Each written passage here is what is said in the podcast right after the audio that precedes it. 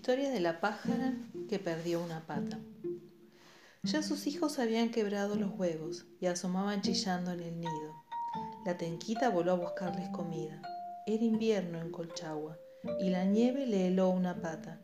La pájara protestó, ¿por qué me has dejado coja? Y la nieve, porque el sol me derrite. Y la tenquita se quejó al sol y al sol, porque la niebla me tapa.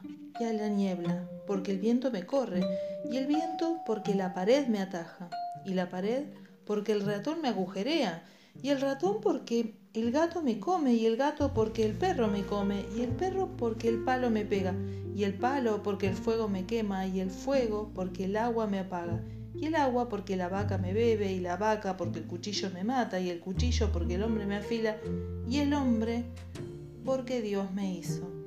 Andando a los tumbos, la tenquita cantó en busca de Dios, y Dios la escuchó, y entonces ella le preguntó por qué hizo al hombre que afila el cuchillo, que mata la vaca, que bebe el agua, que apaga el fuego, que quema el palo, que pega al perro, que come al gato, que come al ratón, que agujerea la pared, que ataja el viento, que corre a la niebla, que tapa el sol, que derrite la nieve que me ha helado la pata. Ay, tenquita, dijo Dios, yo tuve que hacer al hombre para que el hombre me hiciera a mí.